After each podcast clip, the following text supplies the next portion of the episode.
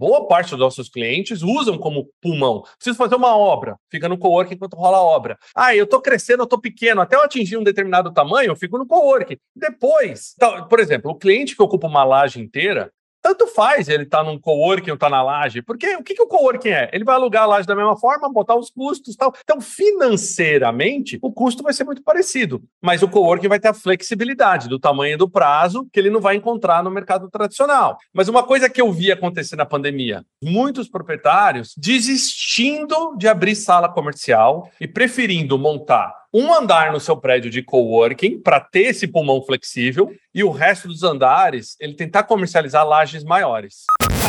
Break Imobiliário.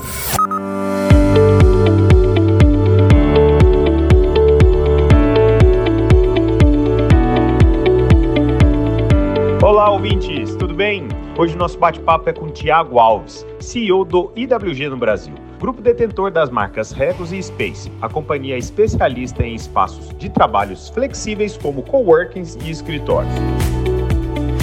Tiago está à frente do programa de entrevista da Forbes Live. É isso mesmo, né, Tiago? Você é o âncora lá, né? Eu já assisti algumas entrevistas muito bacana. É membro de conselho de importantes empresas de tecnologia e inclusão social, além de ser embaixador de mobilidade sustentável da Audi do Brasil e da Ducati Motors. Já passou por cargos de liderança em empresas como o Grupo Senco, que eu também sou fã. Aliás, li todos os livros lá do, do Ricardo. Sei que você está mencionado lá num daqueles livros, né? A ISS dinamarquesa, Johnson Controls, uma das maiores empresas listadas na Bolsa de Nova York, e é engenheiro mecânico formado pela Unesp, tem MBA em Gestão Empresarial pela Fundação Getúlio Vargas e MBA em Gestão de Negócios pela Universidade da Califórnia. É só isso ou ainda tem mais, ô, ô Thiago? Eu tô sem fôlego aqui, cara.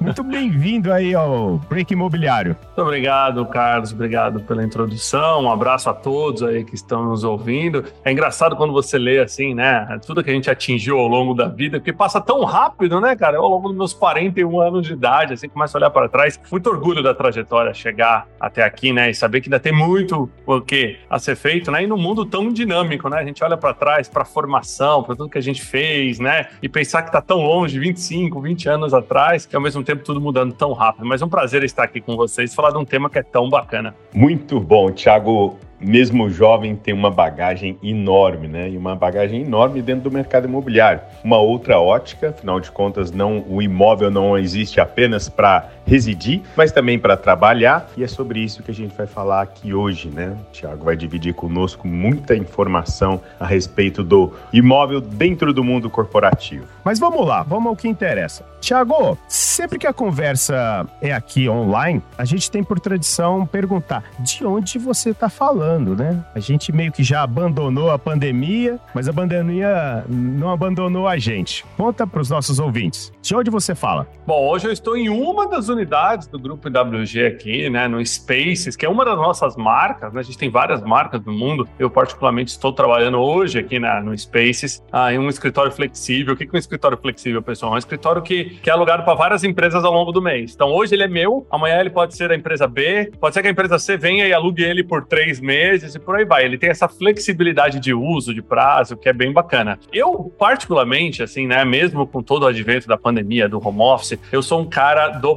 presencial, tá, Carlos? Assim, sou suspeito para falar, afinal de contas é um tema que eu já escrevi até um livro sobre, né, que é o Nem Home Nem Office, o futuro do trabalho é híbrido, falando desse novo modelo de trabalho. Mas eu sou um cara que gosta de ver gente, eu gosto de interação, social, eu gosto de estar próximo das pessoas. Então, assim, o meu negócio é ir para o escritório. Agora, eu vario os escritórios, né? A gente tem, eu tenho 31 escritórios na Grande São Paulo. Então, cada dia eu estou num escritório diferente. Estou sempre conhecendo novas pessoas, fazendo novas conexões e, ao mesmo tempo, também desfrutando de lugares diferentes para poder trabalhar. Tem dia que o trânsito tá feio, eu fico mais perto de casa. Tem dia que tá bom o trânsito, eu saio no horário alternativo, aí eu venho para a zona mais central de São Paulo. Mas é basicamente assim, é viver essa jornada do trabalho flexível que eu acho muito, muito interessante. E tem um fator interessante, você até falou na abertura, né? Eu sempre busco o deslocamento mais eficiente. Como eu ando de carro elétrico, né? Eu também tenho essa questão da sustentabilidade no meu trajeto. Então, não é ir para o escritório só porque eu quero ir, não. É qual que faz mais sentido no dia que faz sentido, de uma maneira sustentável também. Que legal legal. Quer dizer que você vivencia tudo aquilo que você oferece no grupo IWG. Muito legal. Agora conta um pouco mais sobre IWG, vai. Quem ainda não conhece, explica a grandiosidade dessa empresa.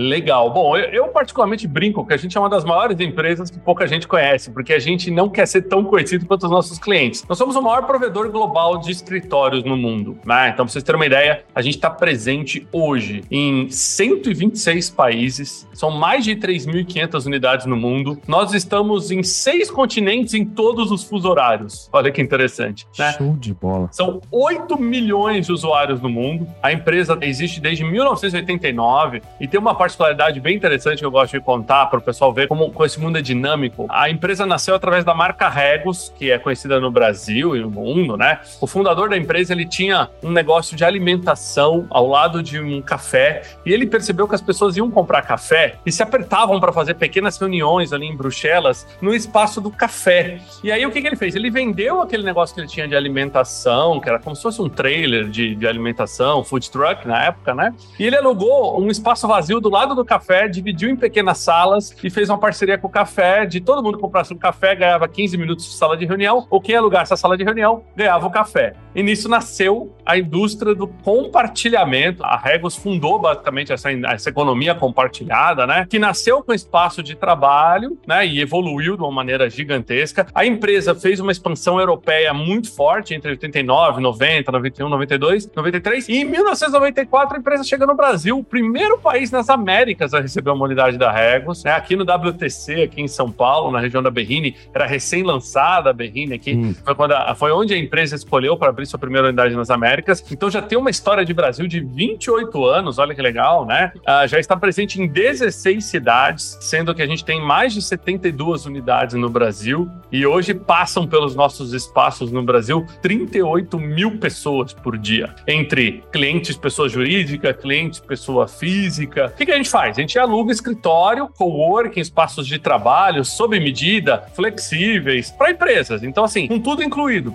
é, internet, serviços, manutenção, limpeza, seguro, energia. Então, a empresa assina o contrato e começa a trabalhar no mesmo dia. É a nova economia dos escritórios, né? E é muito interessante, eu uso muito esse termo nova economia, para todo mundo se identificar com esse viés, digamos, do mercado imobiliário e como ele está mudando, né? Se a gente pegar o mercado imobiliário tradicional, ele é totalmente engessado. A gente aluga uma laje vazia que você tem que investir, tem que esperar X meses para fazer uma obra, depois você tem que fazer um contrato de longo prazo, geralmente cinco anos, você tem que ter fiador, você tem que, né, tem que ter depósito bancário, você tem que é, multas gigantescas e por aí vai. A nova economia, quando chegou no mercado imobiliário, ela criou algo totalmente diferente. A nova economia, ela criou uma demanda de espaços flexíveis, ou seja, eu posso alugar pelo prazo que eu quiser, Carlos. Então, se eu quero Perfeito. escritório por um dia, alugo por um dia. Se eu quero por dois anos, eu alugo por dois anos. Depois ela criou essa tendência de espaço sob medida. Se eu preciso de escritório para uma pessoa, eu alugo para uma pessoa. Eu não preciso já pensar na minha operação como é que ela vai ser no futuro. Ah, vai ser para 50 pessoas? Não vai? Já tem que alugar aquele espaço. Você aluga com tudo incluído, com os serviços. Então você não aluga mais. É, você não precisa desprender capital para entrar. Ainda mais agora no mundo, né, onde o capital tá caro. É, com certeza isso puxa muito aí o custo das empresas para cima. E além de tudo isso, também tem a questão né, do networking, a questão né, de conexão com pessoas que os espaços de coworking geram. Olha, se a gente olhar no conceito de nova economia para outros mercados, é igualzinho. Se a gente pega transporte por aplicativo, por exemplo, eu quero um carro, tá pronto, eu não escolho o carro, eu não tenho o custo do carro, eu não tenho a manutenção do carro,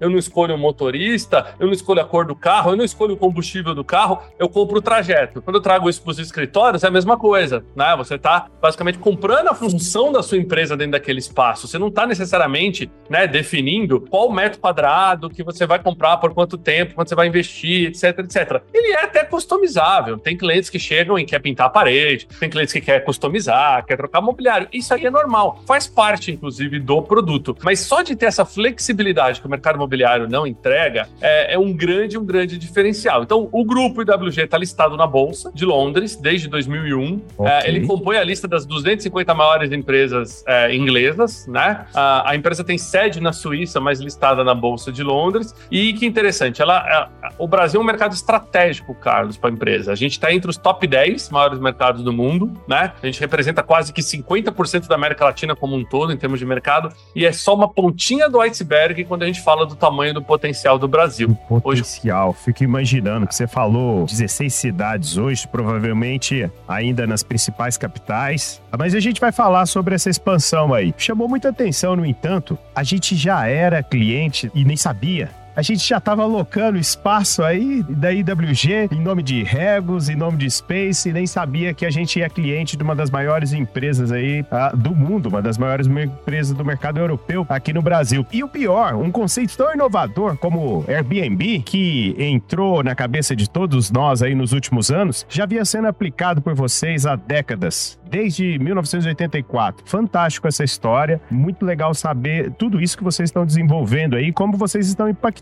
o mercado imobiliário, principalmente o mercado de escritórios, né? E já partindo daí, cara, me fiquei curioso, Thiago. Eu, eu revi aqui o seu currículo, né? Ah, depois de Johnson Controls, que também é uma baita de uma empresa. Eu vejo você falando aqui de Ducati Motors, Audi. Como é que você parou nesse mercado tão tradicional que é o mercado imobiliário brasileiro, ainda mais direcionado para escritórios, lajes corporativas, escritórios. Explica um pouquinho dessa trajetória e o que que fez ou o que que você fez para IWG dar esse salto aí nos últimos anos, crescimentos acima de dois dígitos, cara. Muito, muito boa a pergunta. Bom, na verdade, eu sempre fui um profissional é, da nova economia. A diferença é que eu trabalhava para empresas mais tradicionalmente ligadas à questão de ativo, como a própria Johnson Controls, né, e outras empresas, mas eu sempre fui um profissional, assim, ligado nessas tendências de tecnologia, comunidade, né, meio ambiente, uh, e, e, essa questão de usuário no centro de tudo. Eu era cliente da Regos, inclusive, uh, antes de vir para Regos, e eu demandava muito para a Regos crescer na região, na América Latina, uh, até para poder cobrir as operações que eu tinha na outra empresa, né? Eu já era o diretor-geral da empresa para a América Latina e precisava de espaço escritório, estava crescendo bastante.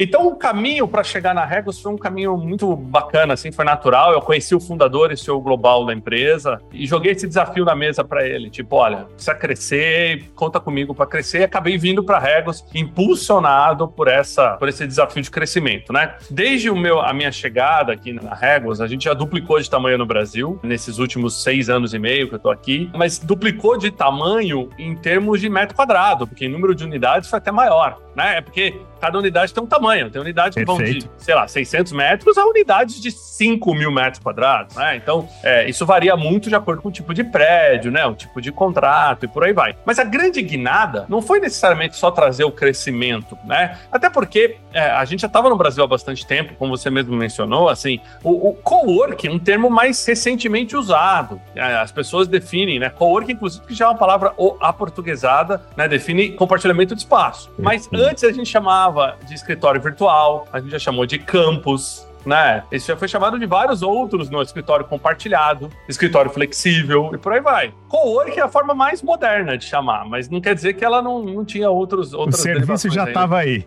Exato. Uh, antes, né, no passado, assim, o coworking era usado por quem? Por pequenas empresas e profissionais autônomos. Esse era o público do coworking em 2010, em 2005, que, que era essa demanda. As pessoas precisavam de espaço nos principais prédios, mas não tinha como pagar para ter uma laje inteira. Então, o que, que ele fazia? Ele alugava no coworking para poder ter um endereço naquele prédio. Então, por isso que, por exemplo, unidades da Regos era Faria Lima, Paulista, né? As principais... Uh, Morumbi, Botafogo, as principais locais onde as pessoas querem trabalhar. Nos últimos 10 anos mudou. Os ocupantes dos espaços de trabalho, hoje, em sua maioria, são grandes empresas. São empresas que precisam daquele pilar que eu falei um pouquinho antes, né? Mais agilidade, menos custo e menos risco. E as grandes empresas começaram a olhar para o coworking como primeira opção. E aí, de repente, não só mais estar nos principais prédios, mas também estar em outras zonas residenciais, onde as empresas não teriam acesso antes, ter uma demanda para escritório por um prazo maior do que a pequena empresa precisa. E isso foi uma transformação que chegou muito com a minha gestão aqui, né? Então eu vim com essa questão de trazer a nova economia para dentro do mercado que é tradicional. Eu brinco com o pessoal, né? Tipo, é,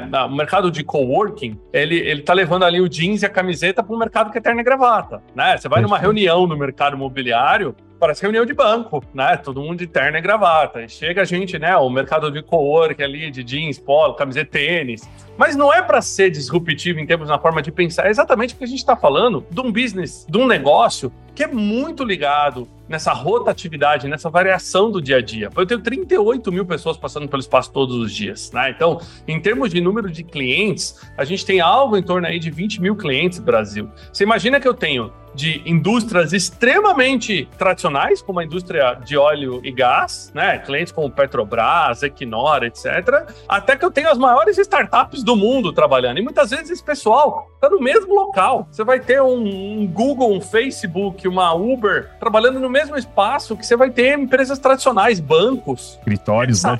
e, e, esse movimento aconteceu antes da pandemia. Você já esse foi movimento uma... já vinha acontecendo. Não, a pandemia ela é um catalisador para o mercado de coworking. Então, quando você falou, por exemplo, assim, é, eu, eu sempre fui esse ativista da nova economia, então eu fazia já um trabalho, por exemplo, carro elétrico. Eu tenho carro elétrico desde 2015, ninguém nem falava de carro elétrico. Hoje em dia, carro elétrico é tipo o que há, é, é a novidade, é o mercado, né? Então, o coworking, ele tá muito nessa linha, por isso até que as marcas se complementam. Por exemplo, o trabalho que eu faço com a Audi do Brasil, pro, pro público da Audi do Brasil, é muito parecido com o público da Regos do Brasil, entendeu? Entendi. É, e, e, o mindset, a, a cabeça, Carlos, é muito parecida. Vamos pensar o seguinte: quem toma decisão em ter um escritório flexível é uma pessoa que está tomando cuidado de estar tá na nova economia, de reduzir custo, de ser mais sustentável. Compartilhar é uma forma de ser mais sustentável. Imagina um escritório inteiro para você, onde você tem que fazer sua gestão de resíduos, né? Você tem que fazer a sua limpeza, a sua manutenção, e muitas vezes você não usa aquele metro quadrado inteiro. Você está ligando o ar-condicionado à toa, você está ligando a iluminação à toa, você está gastando produto de limpeza à toa, e por aí vai. Quando você compartilha, você já é mais sustentável. Além de ser mais barato, também é mais sustentável. Então, eu acho que uma coisa acaba se complementando a outra. E quando eu brinco com a questão da Ducati, tô falando de performance. E o business também no coworking tem essa questão de performance, né? As, pessoas, as empresas que vêm pro, pro coworking, elas não vêm pensando no escritório. Elas vêm pensando, sabe no que, Carlos? Em crescimento. O cara, quando olha o escritório dele, ele pensa o seguinte: nossa, é aqui que a minha empresa vai crescer. É aqui que eu vou ter a oportunidade de fazer novas conexões. É aqui que eu vou ter a oportunidade de vender mais, né? De gerar potenciais clientes aqui dentro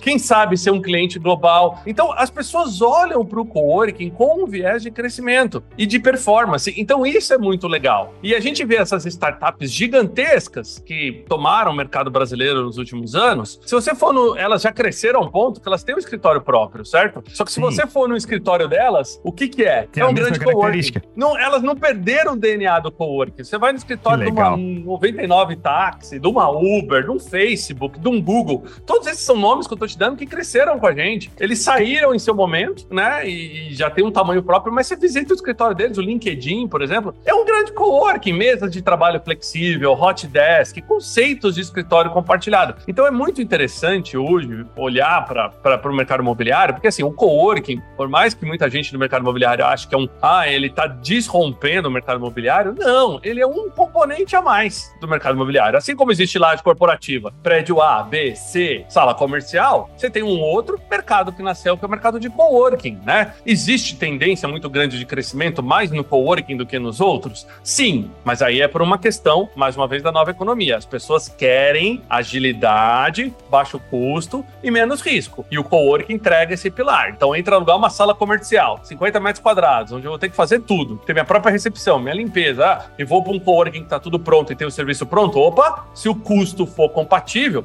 eu vou optar por aquilo que tem serviço isso. Então é muito interessante olhar hoje como o mercado imobiliário tá, porque assim, a, muita gente acha que a pandemia estragou o mercado imobiliário. Na verdade, ela foi um catalisador da mudança toda, que a gente pode falar um pouquinho mais. O, o, o Tiago, agora me chamou muita atenção nessa sua fala, e muito mais do que realmente a locação de um espaço, com todos os benefícios de redução de custo, otimização, mas também é compartilhar um modelo de gestão, né? O que vocês estão fazendo ao desenvolver, ao entregar um, um imóvel com tais características, vocês acabam influenciando na maneira como as empresas empresas desenvolvem o seu método de gestão. Agora, já que a gente falou de pandemia, não deu uma, um friozinho na barriga ali no, no início da pandemia, quando todo mundo foi para casa e, e, e, logo depois, quando todo mundo voltou para os escritórios, ah, deve ter também dado calafrios imaginar atender toda essa demanda que de repente aconteceu. Conta como é que foi aí dentro da IWG, como é que vocês passaram por esse processo e como que está hoje? Como é que vocês estão enxergando o mercado de locação de, de salas,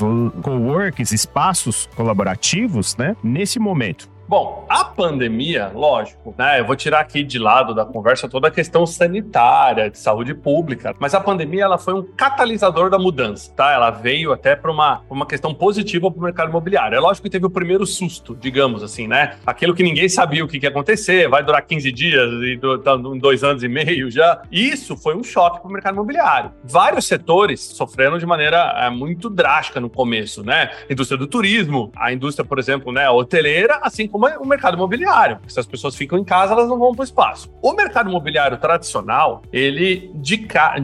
logo de cara, ele sofreu uma, uma, digamos assim, um baque pesado, porque 80% das empresas tomaram a decisão de reduzir o espaço de alguma forma. Seja hum. metro quadrado que ele não usa, seja pedindo redução de aluguel, né, durante esse período. Então o mercado imobiliário, ele sentiu muito bem. E a gente também sentiu no começo ali, né, da, da pandemia. Só que teve um primeiro ensaio ali de abertura em 2020, onde as, as empresas começaram a querer voltar para o presencial. Ainda não se falava em trabalho híbrido, ainda não se falava em flexível, só se falava em, olha, vamos voltar. Nessa primeira volta, a gente já percebeu que a nossa curva ia ser em V que é o mesmo tanto que a gente perdeu, a gente ia Legal. crescer rapidamente. Por quê? Porque muita gente que devolveu espaço na pandemia ia ter que alugar espaço de novo, a pessoa estava traumatizada com as multas excessivas do mercado imobiliário, com a quantidade de investimento que ele perdeu e tudo mais, e que é o valor agregado que o cowork entrega. Então eles a gente percebeu que rapidamente a demanda subiu. Ela subiu em outro preço, lógico, afinal de contas, todo o mercado sofreu um baque de preço, a gente também precisou reajustar o preço, mas a demanda subiu naquela primeira reabertura. Aí veio o fechamento, abertura, fechamento, abertura, etc e tal. Chega 2021,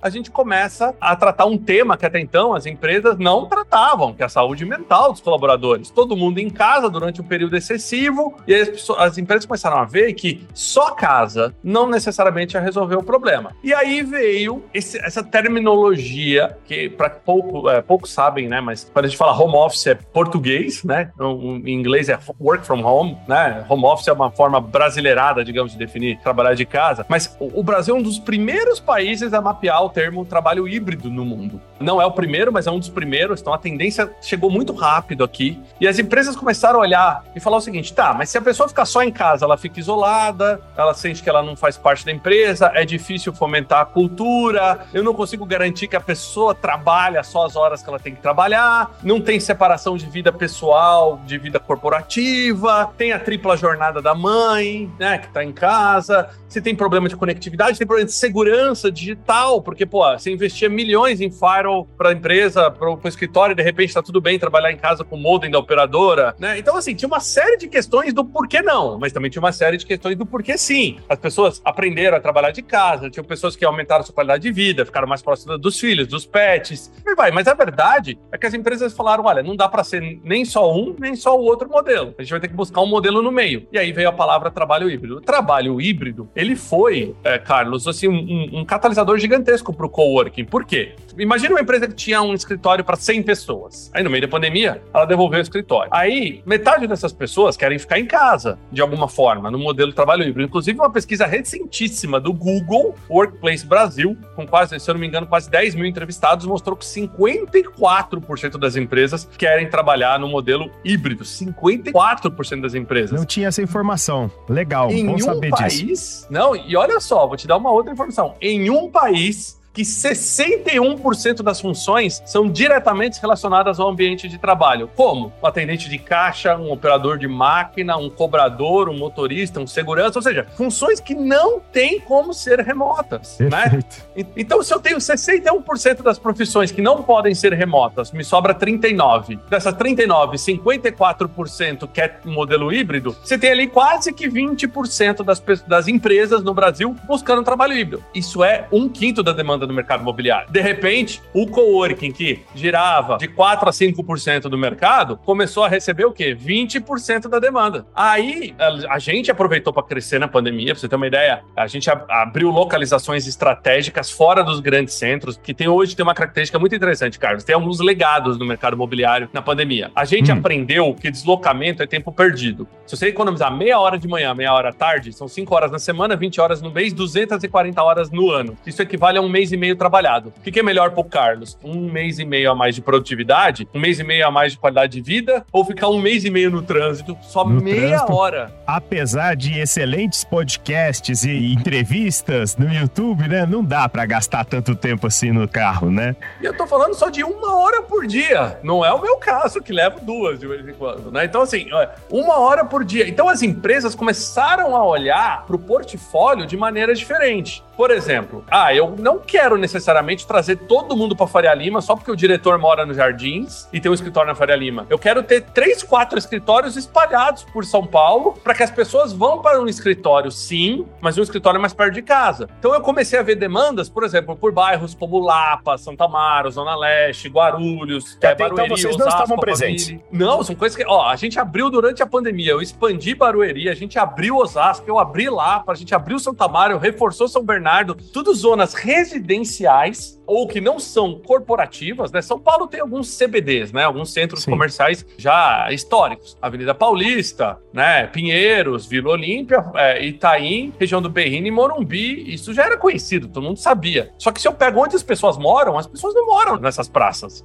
né? Perfeito. Pega o Rio de Janeiro, por exemplo. É o centro e Botafogo. As pessoas não moram no centro, e poucas moram em Botafogo. Então mudou a dispersão das pessoas nas grandes cidades. Depois a gente vai falar das pequenas cidades, porque a história é diferente, tá? tá. Nas grandes cidades mudou. Então grandes empresas começaram a olhar para essa tendência e começaram a pedir escritórios pulverizados, uma outra tendência que nasceu na pandemia, e os coworkings estão nadando de braçada nisso, que é escritório por aplicativo. Ou seja, em vez de você definir para a pessoa onde que ela tem que ir todo dia, porque o seu chefe quer que defina, não, você fala para a pessoa, olha, você entra no, no, aplicativo e reserva onde você precisa trabalhar, seja de um coworking, de um café, de um shopping ou do escritório da empresa ou de casa, tanto faz. Você define onde você precisa estar. Esse é o famoso conceito do Anywhere Office, né? Escritório de qualquer lugar, escritório como serviço, como benefício. Eu tenho hoje clientes que oferecem o escritório para o funcionário igual ele oferece um vale transporte, um vale refeição, tem o vale escritório. Olha, Isso é muito legal. legal. É, é, uma mudança de cabeça do mercado imobiliário. Você tem números, o, o, tamanho Oi. do crescimento de vocês? Portfólio de pessoas sentadas, a gente cresceu algo em torno de 20% na pandemia, mas a gente está planejando, porque o que acontece?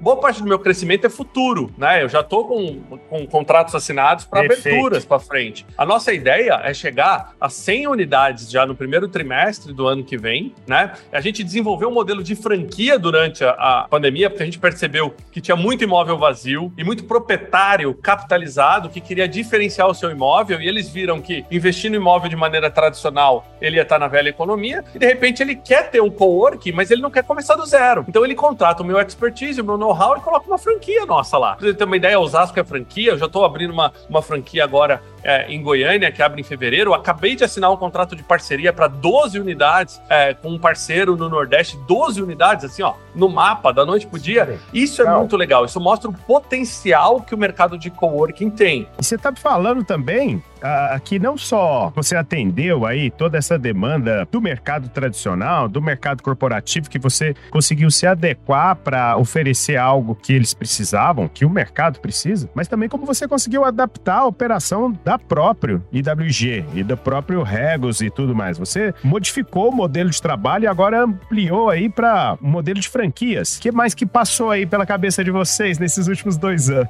Ih, rapaz, assim, é uma MBA de curto prazo essa pandemia, porque, ah, assim, além da gente ter pivotado para modelo meu de o meu modelo de crescimento ser através de parceiros, né, franqueados, parceiros, contratos de gestão, a gente também mudou muito do nosso produto tornando o nosso produto ainda mais flexível e muito mais digital. Então, hoje eu consigo oferecer para o cliente é, escritório na nuvem, ou seja, ele consegue gerenciar o seu portfólio pelo celular. Hoje eu consigo oferecer uma solução totalmente pós-paga para grandes empresas. Sabe o que é isso? É a empresa usar o espaço e pagar depois. Nunca Pensa no mercado pensado. imobiliário tradicional. Você tem que pagar o aluguel antes, você paga calção, você paga Sim. depósitos, você tem fiador, né? Você paga seguro fiança. E de repente tem uma solução no mercado onde os meus colaboradores usam escritório no Brasil inteiro, no mundo inteiro, e no final do mês eu pago isso, eu pago sob uso, né? Então, assim, é, a gente também teve uma reinvenção muito forte, né, desses produtos, modelos, nossos termos, condições, contratos e principalmente no design dos espaços. Por quê, Carlos? Antes, você ia num coworking antes da pandemia, tinha muita área compartilhada, né? Área onde as pessoas, que a gente chama de hot desk, né, de mesas compartilhadas. Tá. E tem os escritórios flexíveis, que o escritório é privativo, cada empresa tem o seu. Durante a pandemia, a demanda por área compartilhada caiu bastante. Por quê? Porque as pessoas não queriam, por uma questão até da, da, da Covid e tal, tá nos ambientes compartilhados. Mas a demanda por área privativa cresceu, porque as pessoas queriam ter a sua área customizada da sua forma. A gente trouxe um produto que é muito legal, que chama Designer Office, que é basicamente, né, design do seu escritório, onde a pessoa monta o escritório igual um Lego, né? Vai lá, tum, tum, tum, tum, tum. Ah, eu quero assim. Pronto, Esse é o formato. customizado.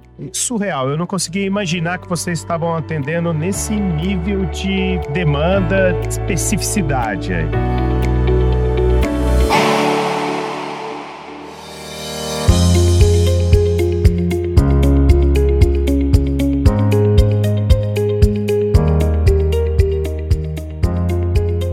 Escritórios. A gente passou por um tempo aí questionando grandes lajes, pequenas salas. O que, que você observou que mudou no mercado corporativo, imobiliário corporativo de maneira geral? Algum desses deixou de ter demanda? Vacância? Você tem números sobre vacância atualmente? Olha, o mercado imobiliário, primeiro, ele começou a olhar para um modelo misto de construção, tá? Então, assim, cada vez mais eles estão tentando entregar mais valor agregado no espaço. Então, por exemplo, lajes corporativas estão vindo junto com prédios residenciais, apartamentos por assinatura, flat, e na parte toda do térreo, cheio de amenidades, de supermercado, a farmácia e com coworking, para criar realmente um diferencial nos empreendimentos. Então, se você for aqui, ó, você pega o carro e anda, tô dando exemplo de São Paulo, tá, pessoal? Eu tô em São Paulo, mas a mesma coisa aplica para outra cidade. Você pega o carro e anda aqui pela região da, da Berrine, Morumbi, Chucrizaidan, todos os novos empreendimentos que vieram da pandemia para frente estão nessa vibe que eu te falei. Você tem mix de comercial, residencial, varejo no mesmo empreendimento. Perfeito. Depois, eu acho que sala comercial, hoje, é o maior ponto de interrogação do mercado imobiliário, porque o coworking tem crescido muito em cima da sala comercial. Né? Por exemplo, o coworking compete com laje grande? Não, o cliente que vai alugar 2 mil metros quadrados é um viés de o cara que vai montar seu escritório próprio, corporativo, né? Por 10 anos, vai investir Já passou essa ali. etapa do espaço. É, ele até usou o coworking, mas ele usou o coworking como pulmão. Ele aproveitou, depois ele sai. É muito comum isso. Aliás, assim, a gente, é, boa parte dos nossos clientes usam como pulmão. Preciso fazer uma obra, fica no coworking enquanto rola a obra. Ah, eu tô crescendo, eu tô pequeno, até eu atingir um determinado tamanho, eu fico no coworking. Por exemplo, o cliente que ocupa uma laje inteira, tanto faz ele tá num coworking ou tá na laje, porque o que, que o coworking é? Ele vai alugar a laje da mesma forma, botar os custos tal. Então, financeiramente, o custo vai ser muito parecido, mas o coworking vai ter a flexibilidade do tamanho do prazo que ele não vai encontrar no mercado tradicional. Mas uma coisa que eu vi acontecer na pandemia, muitos, muitos proprietários desistindo de abrir sala comercial e preferindo montar um andar no seu prédio de coworking para ter esse pulmão flexível e o resto dos andares andares, ele tentar comercializar lajes maiores. Porque quando você picota a laje, eu uso esse termo aqui, o pessoal imobiliário não gosta, mas quando você picota uma laje de mil metros e faz 10 conjuntos de 100 metros, além de toda a burocracia para aprovar e tudo o projeto, se um daqueles espaços estiver alugado na hora que chegar uma demanda grande, você perdeu a demanda grande. Porque no Brasil, por causa da lei de locação, você não mexe no inquilino. Então, assim, o cara tem que ter uma decisão muito de longo prazo quando o assunto é picotar laje. E hoje, essa demanda grande de 2, 5, 10 mil metros quadrados, você conta no dedo, cara. Né? Não tem assim no mercado, né? Muitas empresas buscando. A uhum. gente viu aqui a Faria Lima tá com uma vacância super baixa, mas é uma vacância fantasma. Você vai nos prédios, tem prédio que tá 100% ocupado. Você vai no prédio, eu te desafio pegar o elevador numa hora cheia. Não vai estar tá cheio. Porque ele tem uma vacância contratual diferente de uma vacância vacância física, porque as pessoas estão no modelo híbrido, elas estão indo de maneira alternada. Muita empresa não devolveu o escritório porque estava preso contratualmente. Então, assim, tem uma série de coisas acontecendo no mercado imobiliário que eu acho que os próximos anos ainda vão contar uma história. Mas o que, que eu tenho visto daqui Demanda por sala comercial muito baixa, porque os coworkings estão pegando. Demanda por mix, né? Por, por empreendimentos com mistos. E cada vez mais zonas fora do óbvio, zonas residenciais, seja de alto padrão ou não. Você visita hoje a região ali da Vila Leopoldina e Lapa, você começa a ver um grande eixo comercial corporativo nascer, coisa que antes você não tinha ali. Você vai, por exemplo, para regiões igual Osasco, né, o segundo maior PIB fora de grandes capitais do Brasil, é impressionante o que está crescendo Osasco de laje corporativa. Se você pegasse cinco anos atrás, você não achava prédio em Osasco que não fosse um prédio BB. Você não ia ter uma laje A, você não ia ter um AAA, e hoje você já está vendo empreendimentos nascendo em Osasco que vão ter categoria AAA. Então muda totalmente a dinâmica do mercado imobiliário. Em termos de preço, o mercado imobiliário pagou um preço muito grande por uma metodologia antiga de se utilizar um índice só no Brasil, que era o IGPM. Né? Então, o, o, problema do IGPM é que o IGPM ele é o índice do aluguel, mas ele não leva em consideração só o aluguel. Então, você imagina que em plena pandemia, com proprietários perdendo o inquilino, o IGPM bateu 50% acumulado em dois anos. Então, assim, como é que você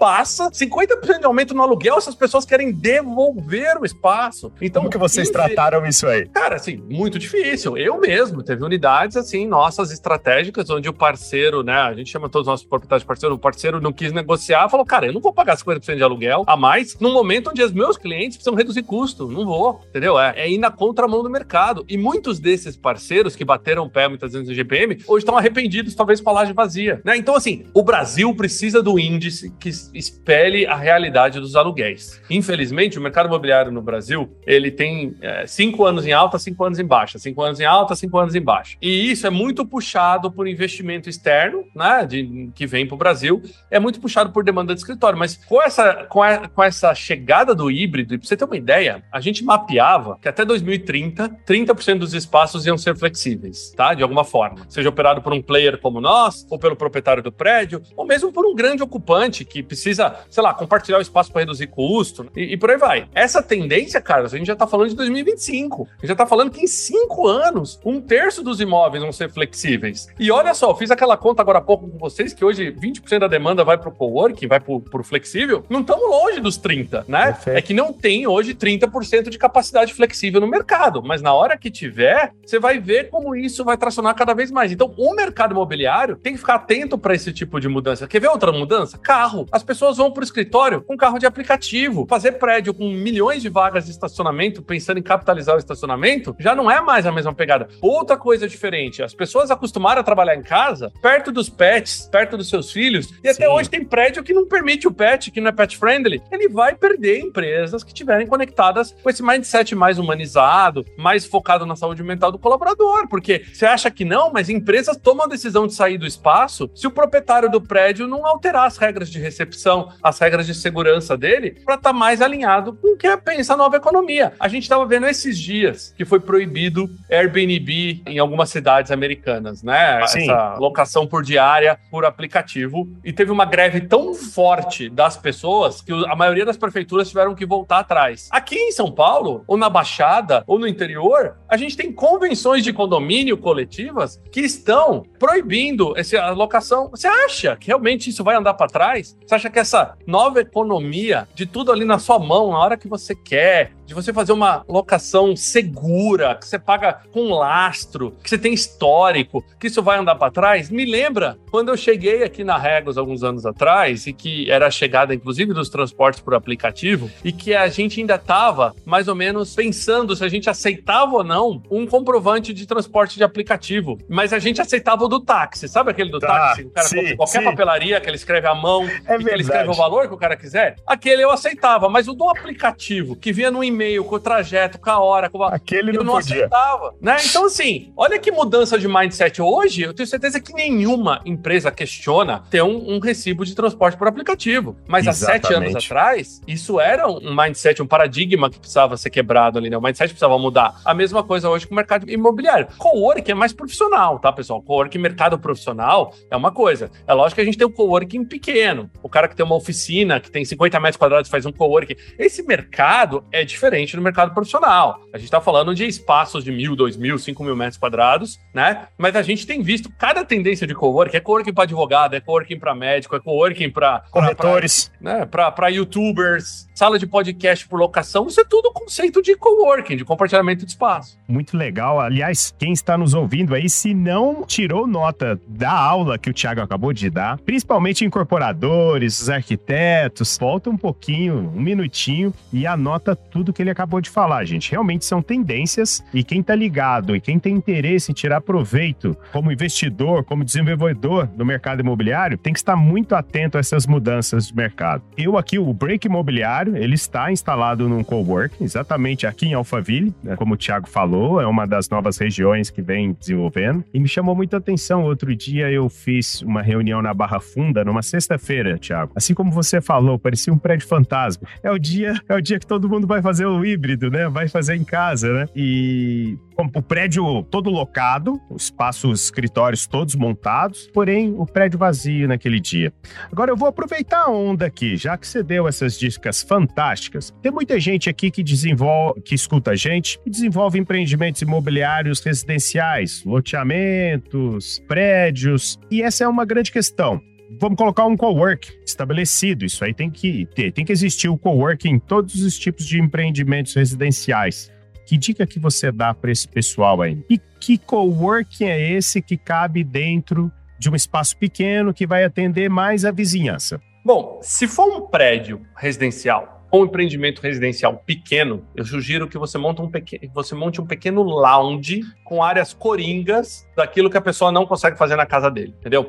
Então, por exemplo, pequenas mesas compartilhadas para o cara abrir um notebook e trabalhar, pequenas salas de videoconferência para o cara poder conectar com outra pessoa, pequenas salas de reunião. Se for para o cara ficar o dia inteiro trabalhando ali, fazendo reunião virtual, ele faz da casa dele, do apartamento dele, onde ele vai se sentir mais confortável em fazer. Você montar um coworking para você explorar comercialmente, você sempre vai, vai cair naquele trinômio de preço, praça, público, né? E além dos outros P ali, de, né, da promoção e tudo mais. Você vai ter que ter uma máquina de vendas, você vai ter que gastar dinheiro com, com, com, com área comercial, você vai ter que ter impulsionamento mídia social. Então você também tem que tomar essa decisão, porque assim, eu não recomendo áreas muito pequenas, realmente a pessoa é, fazer isso pensando no viés comercial. Então, se eu tenho um prédio, tem uma recepção ali que tem 100 metros quadrados, pô, pega esses 100 metros quadrados e torna numa área compartilhada para agregar valor para as pessoas que moram no prédio. Mas dificilmente em 100 metros quadrados você vai conseguir montar um coworking profissional que você consiga monetizar, né? Imagina, você tem que ter um funcionário, você vai ter que ter uma recepcionista, você vai ter que ter um vendedor. Então, assim, o custo para você rodar 100 metros quadrados é cara. Tanto que nós temos, por exemplo, um, um tamanho mínimo, né? Eu estudo espaços a partir de 600 hum. metros. E olha que o nosso sweet spot, né? Aquele ponto melhorzinho é mil metros, né? Mil metros é o que a gente tem ali de espaço, digamos assim, que funciona bem. Então, eu, eu... É, essa é a minha recomendação para quem está com edifícios com, com, área pequena. Agora, quem tiver um térreo com potencial construtivo bacana, que tem uma área aí considerável, eu acho que vale a pena sim se namorar o mercado de coworking, ver um modelo de franquia, ver um modelo de gestão. É, tem várias empresas, a nossa é uma delas, que você pode contratar para operar teu espaço, pra você não ter que começar do zero. Você tem um aluguel ali variável, você tem uma, uma, um, um potencial diferente e saber que é o seguinte, você vai ter um valor por metro totalmente ligado na nova economia, né? É a brincadeira do brigadeiro gourmet, né? Se eu fizer o, o brigadeirinho enrolado aqui da latinha, custa 30 centavos cada um, mas se você for comprar na cafeteria de luxo, sai 10 reais, é o mesmo brigadeiro.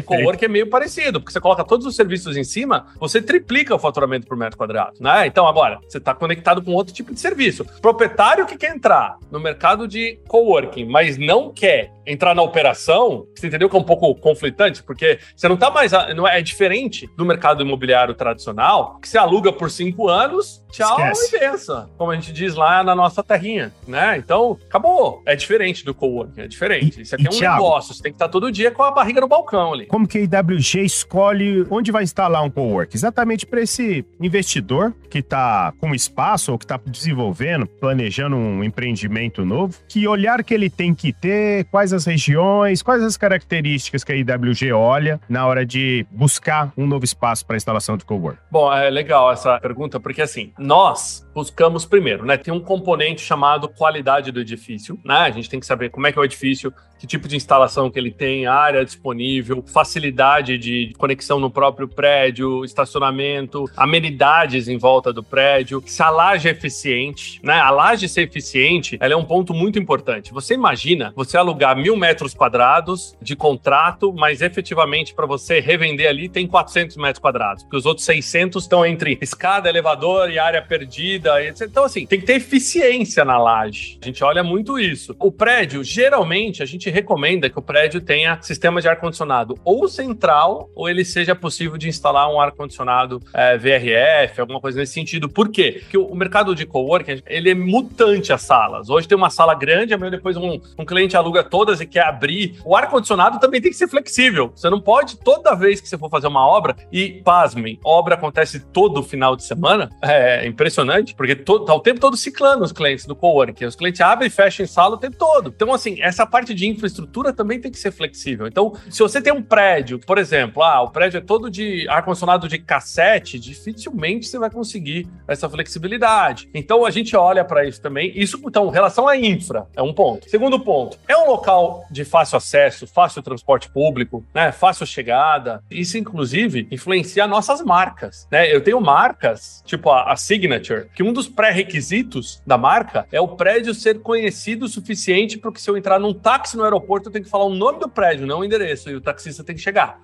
Entendeu? Então, por Legal. exemplo, não adianta falar, não, eu quero que o meu prédio tenha uma signature, mas teu prédio não é, por exemplo, em Nova York, né? O Empire State Building. Você vai chegar no táxi, você não vai falar nada. Você vai lá Empire State Building. Acabou, você chega. Perfeito. Entendeu? Então, assim, a localização é um ponto. E terceiro, que é demanda, né? Eu pego tudo que está no meu sistema de pessoas que estão pedindo aquele bairro, aquela localização. Então, assim, se eu tenho muita demanda, tenho um lugar legal, tenho um produto legal, é match. Ah, meu produto não é tão legal, mas tem muita demanda e o lugar é legal, pô, o que, que dá pra gente ajustar no produto para ele ainda assim ser atrativo? Pra você ter uma ideia, eu tenho coworkings em prédios AAA, metro quadrado mais caro de São Paulo, na Faria Lima, com a Juscelino, ao mesmo tempo que eu tenho coworking na quinta avenida paralela, sabe, de Campinas, onde o metro quadrado chega a custar 10 vezes menos que na Faria Lima e um prédio B menos C e funciona. Depende da- desse trinômio, né? Então, demanda, a infraestrutura e localização. Tá?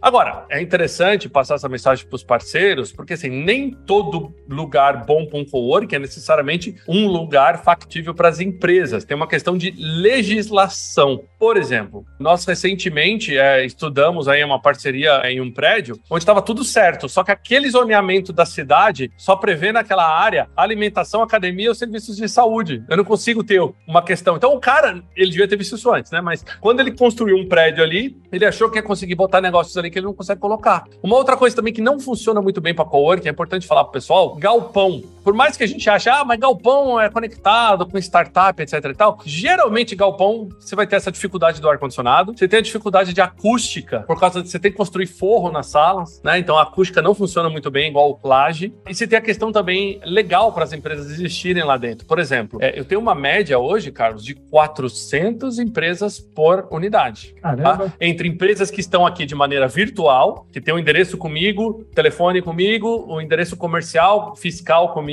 uma caixa postal, mas não estão aqui todo dia, até aquelas empresas que vêm todo dia. Mas é uma média de 400 empresas por unidade. Você imagina se essas 400 empresas forem na junta comercial da região e a junta comercial falar não, não pode ter, porque como a matrícula do imóvel é como galpão industrial, só pode ter uma empresa. Entendeu? Então, assim, infelizmente, é uma questão até regulatória várias vezes aí, quando a gente está olhando os pontos, a gente também faz essa consulta, a questão legal, para garantir que o negócio vai funcionar. Se tiver redondinho, gente, aí é, é golaço, porque o coworking pega essa demanda de escritório virtual com maestria, uh, ele ajuda o empreendedorismo. Pra você ter uma ideia, eu fiz um levantamento recente, Carlos. A gente tem algo em torno, te dou até o um número exato aqui, de 5.800 empresas pequenas nos nossos espaços, além das grandes, tá? 5.800 empresas pequenas, que é a, a famosa MEI e a Eireli. Tá né, pequenininha. Essas empresas dependem de mim para existir, porque ela, ela tem um endereço para faturar aqui. Perfeito. Elas faturam nos meus espaços por ano 3,7 bilhões de reais. Você tem noção do que, que é isso? Se eu não existisse, é 3,7 bilhões na economia que não existir. Estou falando só de pequenas empresas, fora as grandes. Porque aí as grandes seria sacanagem citar números aqui, por Ou exemplo, seja, Petrobras é minha cliente, né?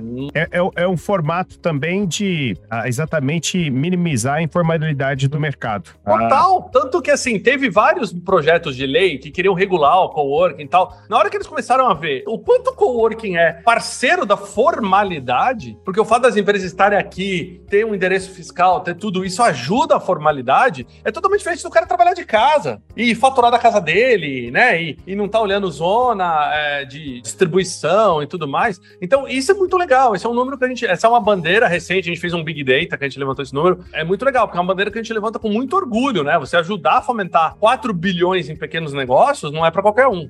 Tiago, tá, ficou claro que, se não todos ah, os prédios que vocês atuam são de parceiro, provavelmente a maioria. Ah, mas o que, que ficou de curiosidade aqui, e, e atento sempre a que os nossos ouvintes nos perguntam, ah, e o investidor? Eu não quero construir. Eu gostei do modelo de negócio, quero colocar dinheiro. Vocês têm espaço, vocês abrem espaço para investidores ou só mercado mais profissional, fundos imobiliários? Como que o interessado em ganhar dinheiro no seu modelo de negócio pode participar? Quem quiser investir na IWG, Bolsa de Londres, tá? Mas investidores locais que querem pôr negócio no num imóvel, a gente tem sim um modelo para quem é parceiro investidor, não parceiro proprietário. Então aí é um trinômio de novo, né? Onde eu vou buscar um espaço, a gente vai negociar o aluguel, vai fazer tudo com esse investidor, né? Trazendo ali o, o capital e a gente vai fazer um contrato de gestão. Eu vou fazer a gestão daquele espaço, comercializar aquele espaço e ele vai me remunerar por uma cláusula de performance. Então a gente tem essa modalidade também. É o famoso o cara que quer pôr a mão no bolso e não na massa.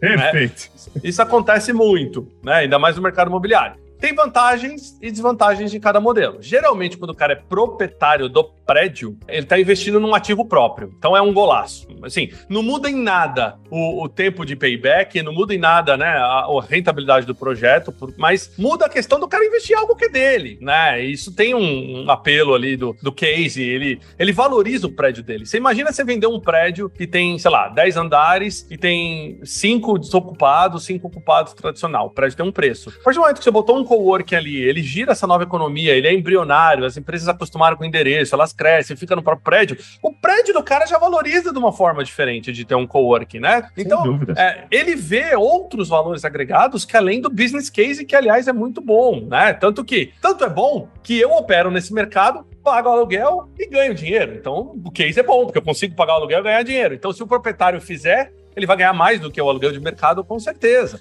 Agora, é, o que a gente sempre traz assim para os investidores, para eles ficarem é, é, bem seguros, é que assim, está confiando na maior empresa, que faz isso em mil cidades no mundo, 3.500 pontos, né? E que está no mercado a um prazo muito longo. A gente quer parceiro de longo prazo. Quem nos busca muitas vezes, ah, eu queria fazer um investimento para vender daqui seis meses, a gente geralmente fala, não, não é muito o nosso viés. Por quê? Porque a gente sabe que o mercado imobiliário tem uma curva de maturação. Se o ativo é novo, a gente tem que entender se aquele ativo vai performar ao longo dos anos. É, tem muita gente que construiu prédio agora, na pandemia. Você ainda não sabe qual vai ser a performance daquele ativo. Se o ativo é muito antigo, tem uma questão de retrofit também que você tem que pensar, né? Como é que eu imagino que os prédios que foram desenhados pelos nossos avós, construídos pelos nossos pais, vão estar ocupados pelos nossos netos e eu vou assumir que o que o meu avô desenhou lá lá nos anos 60 que o meu neto vai querer usar do ativo daqui 30 anos, não faz sentido. Né? Então, assim, os prédios têm que passar por constante revolução de design, de infraestrutura.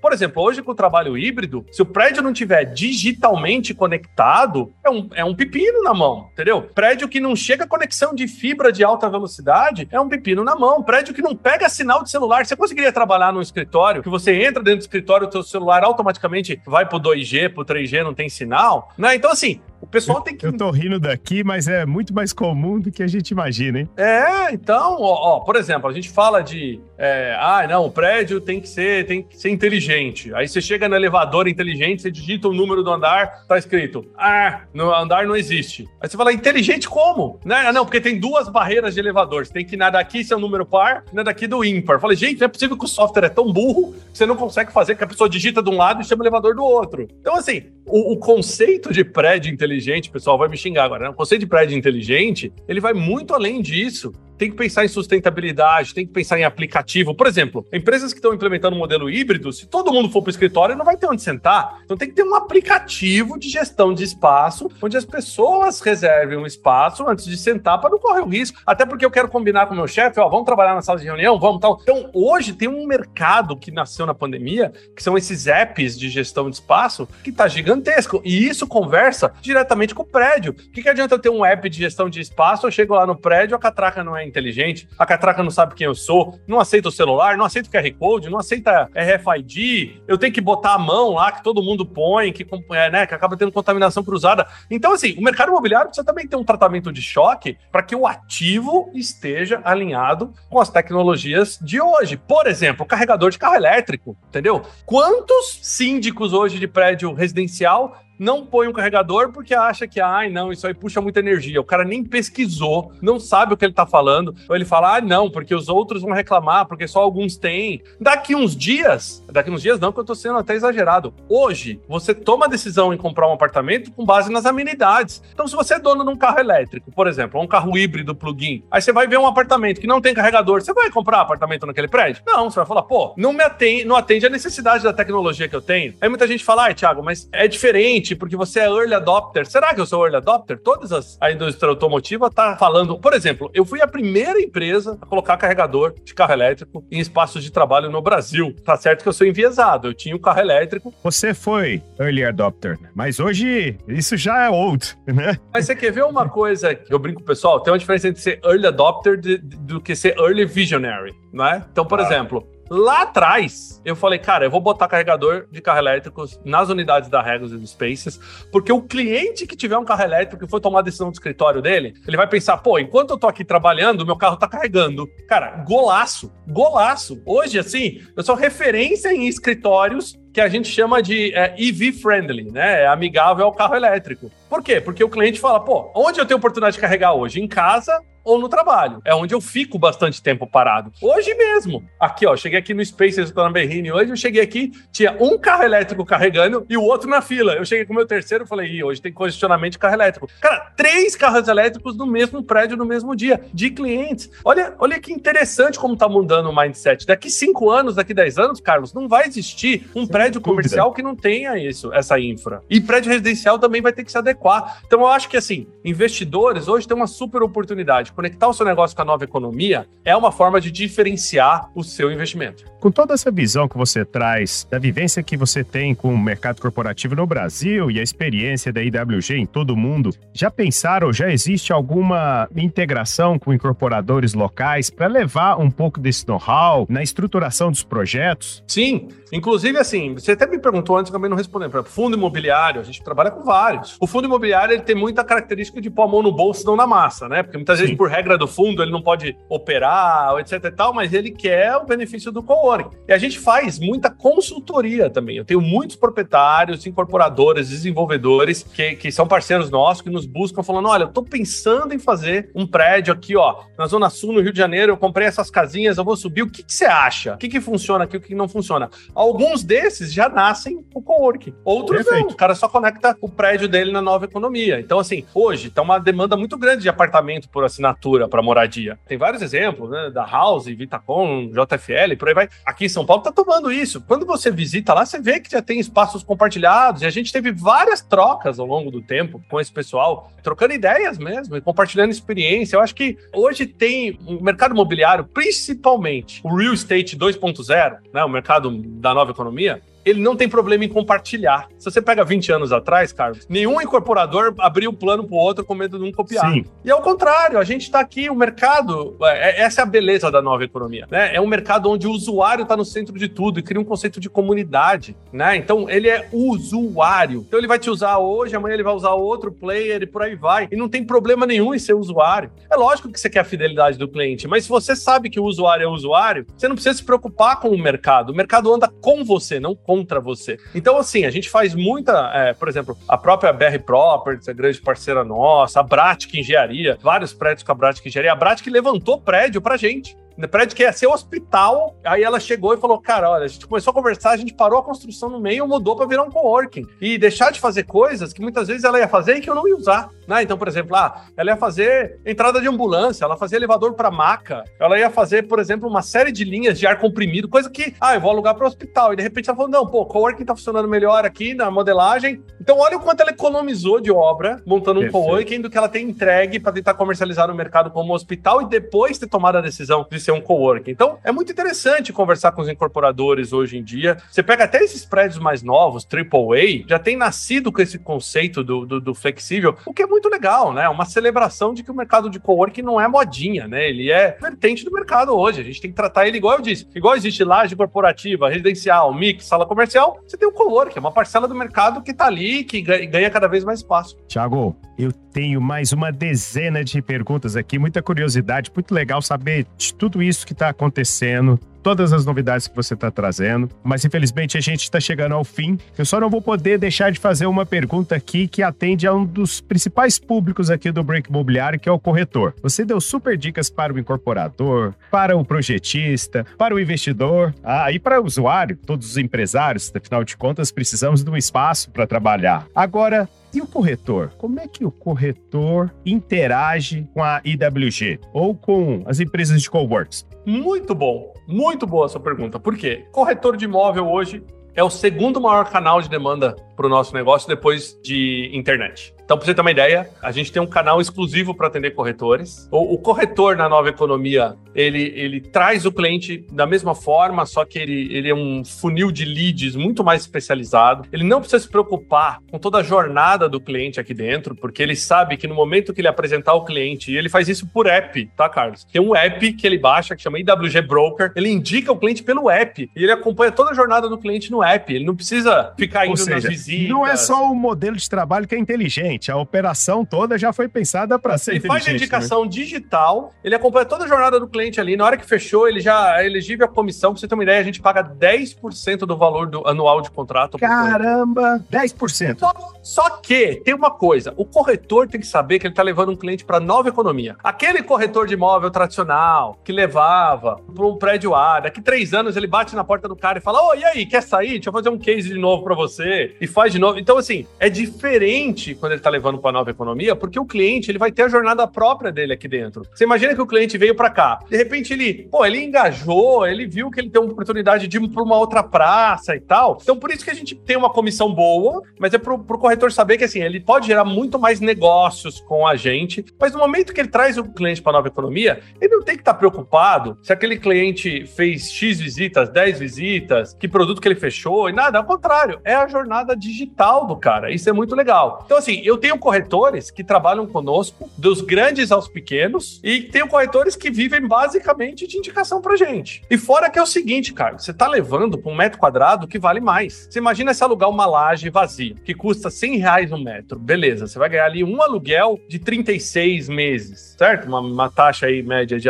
de corretagem. Pô, um dividido por 36, você ganhou 3% de uma laje que vale 100 reais o metro. Pô, legal. Imagina você levar esse cliente para o coworking, para esse mesmo 100 reais o metro, só que já não vale 100 reais, vale 300 reais o metro. Entendeu? Você vai ganhar 10% de 300 reais em 12 meses. É totalmente diferente a conta. Então, agora, esse cliente aqui dentro ele vai ter a sua jornada. É isso que é importante o corretor saber. O que, que eu recomendo para todos os corretores que estiverem nos ouvindo? Vá até as unidades, conheça. Muito corretor não conhece o mercado de coworking e muitas vezes julga como sendo um concorrente. Ah, não, eu não vou levar para coworking porque aí depois o cliente está lá dentro, aí eu não falo mais com esse cliente. Cara, o mercado imobiliário é gigantesco. É importante, né? O corretor tá antenado nessas tendências, porque hoje, com o modelo híbrido de trabalho, a primeira pergunta de um candidato a uma vaga hoje, antes do salário, é qual é o modelo de trabalho. Se é remoto, presencial, todo dia. Então, assim, cada vez mais empresas estão pensando no espaço de maneira diferente. Se você não abrir o seu leque para o flexível, você corre o risco de ficar também obsoleto. E daqui a pouco você está reclamando que tem os aplicativos aí que estão fazendo a função do corretor. Entendeu? Então, assim, nós somos broker friendly. A gente quer trabalhar com muitos corretores, pagamos um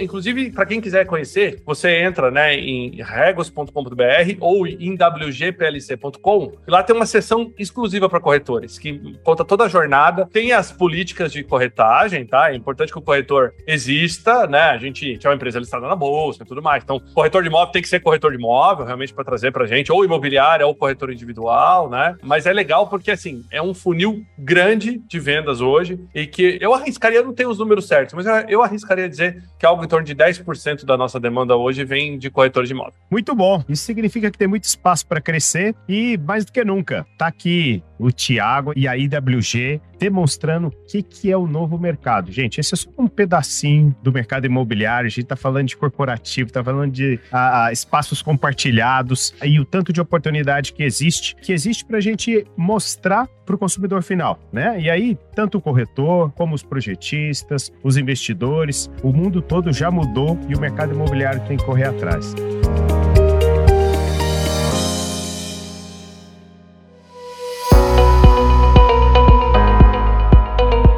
Tiago, eu que já era seguidor seu nas redes sociais, agora confesso que virei seu fã. Muito legal o bate-papo contigo, é ilustrativo e, e, tenho certeza que ensinou muito a todos os ouvintes aqui um pouco mais sobre o que é coworking, o que é o mercado corporativo dentro do mercado imobiliário. Obrigado. Vou te mandar aí, ó. Você tem aí na sua estante aí, ó, o nem home nem office. Eu vou aí buscar. Eu vou aí buscar. Boa. E aí vai com dedicatória e tudo e fica a recomendação para quem quiser saber mais também. É só me seguir nas redes, né? É super fácil de encontrar. Instagram, LinkedIn, tudo por Thiago Olhes. Thiago sem H, tá, pessoal? E quem quiser encontrar o livro também, qualquer livraria no Brasil hoje, digital ou mesmo física, vai encontrar o livro que é da editora Gente aí, com prefácio do Gustavo Cerbasi, livro que eu botei no mercado desde abril. Aí. Valeu, gente!